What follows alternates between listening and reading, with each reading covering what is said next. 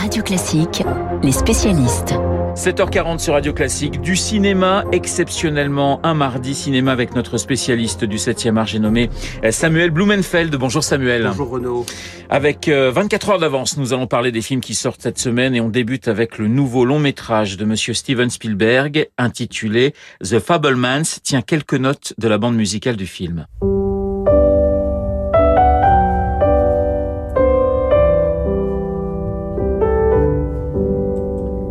Musique signée John Williams. Samuel, c'est un film sur l'enfance de Steven Spielberg et sa passion pour le cinéma. Hein. Absolument, ça, je veux dire, c'est un cinéaste, on va dire, qui est obsédé par cet art, euh, qui est mu par cela. Je pense que la seule chose qui l'intéresse dans la vie, depuis, euh, depuis en fait, depuis qu'il est sur Terre, c'est de faire des films. Le cinéma, c'est une bénédiction, mais c'est aussi dans ce film une malédiction. Absolument. C'est ce qui en fait, on va dire, tout son intérêt, tout son suc.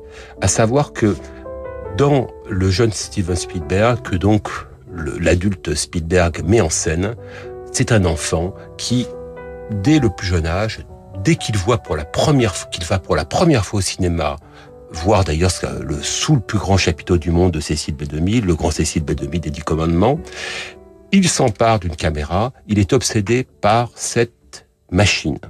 Et en fait, que capture-t-il sur cette caméra? Quel est en fait son premier grand film, et peut-être le film le plus important de son existence, c'est qu'il se rend compte qu'avec ses films de famille, ses fameux films Super 8, eh bien, il filme à son insu la relation bourgeonnante entre sa mère et son oncle. Et donc se rend compte, en visionnant ses premières images, que sa famille va bientôt éclater.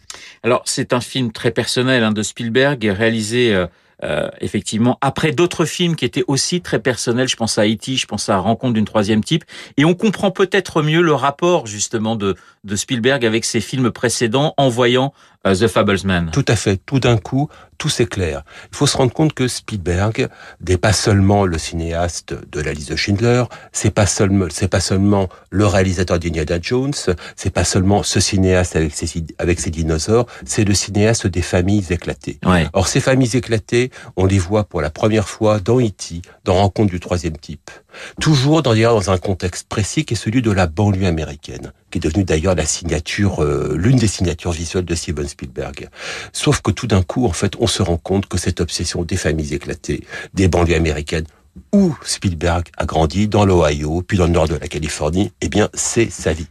Alors c'est un hommage à, la magie hein, des salles obscures, mais il faut noter que c'est un film qui n'a pas marché aux États-Unis, ce qui est quand même très rare chez Spielberg. C'est même exceptionnel. Hein. C'est pas, je, nous parlons du, ciné, du cinéaste en fait qui a eu le plus de succès dans l'histoire du cinéma.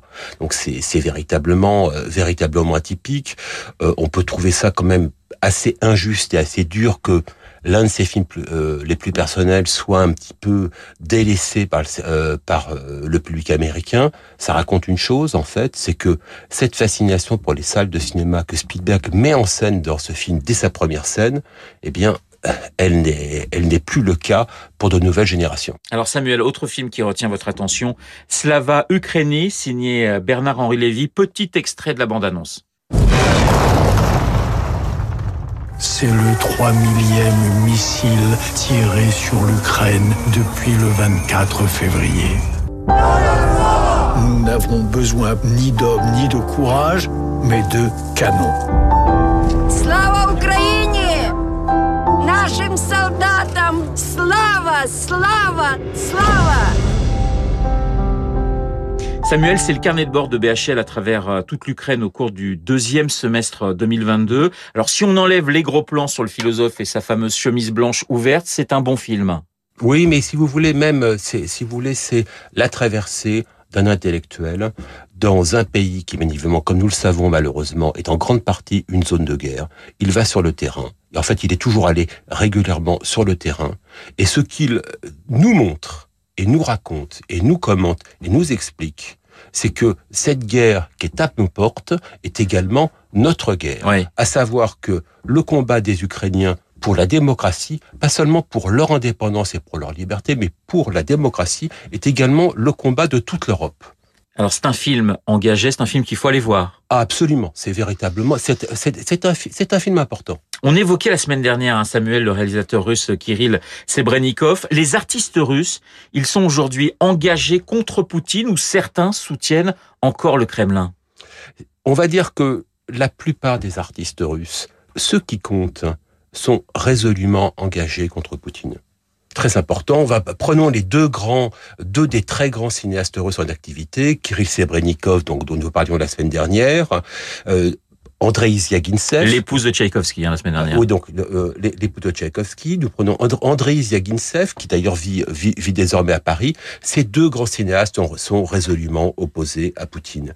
Euh, si nous prenons le grand pianiste russe, Evgeny Kissin, il est résolument engagé à Poutine. Au-delà de la destruction de l'Ukraine, eh bien, se joue aussi, en fait, la destruction de la culture russe à travers les actes déments d'un dictateur au pouvoir. Samuel, un mot tout de même sur la disparition de, de Michel Deville. On a appris sa mort hier. Michel Deville, c'est Benjamin ou les mémoires d'un puceau, l'ours et la poupée, la lectrice et bien sûr Péril en la demeure. C'est un grand réalisateur. Oui, c'est un très grand réalisateur. C'est véritablement quelqu'un qui compte durant toutes les années 60, 70, 80, avec un lien très fort en fait entre érotisme et comédie. C'est, euh, je veux dire, c'est l'un des grands cinéastes de l'érotisme français. C'est, euh, je veux dire, c'est quelqu'un qui vraiment a eu euh, une œuvre très très cohérente durant au moins trois décennies. Et c'est bon, à travers lui, c'est aussi bon, bah, c'est une époque euh, qui se clôt. Les Césars lui rendront euh, sûrement hommage vendredi pour la 48e édition du rendez-vous annuel du cinéma français. Et je sais que vous espérez le, triomphe de la nuit du 12. Hein oui, je, je, je, le souhaite. C'est pour moi, c'est à, à, mes yeux euh, de, de loin le meilleur film français. Merci Samuel, Samuel Blumenfeld, de Monsieur Cinéma de Radio Classique et du quotidien Le Monde. Dans un instant, c'est Marc Bourreau que vous allez retrouver pour son journal imprévisible Voyage dans l'espace avec Marc dans moins d'une minute.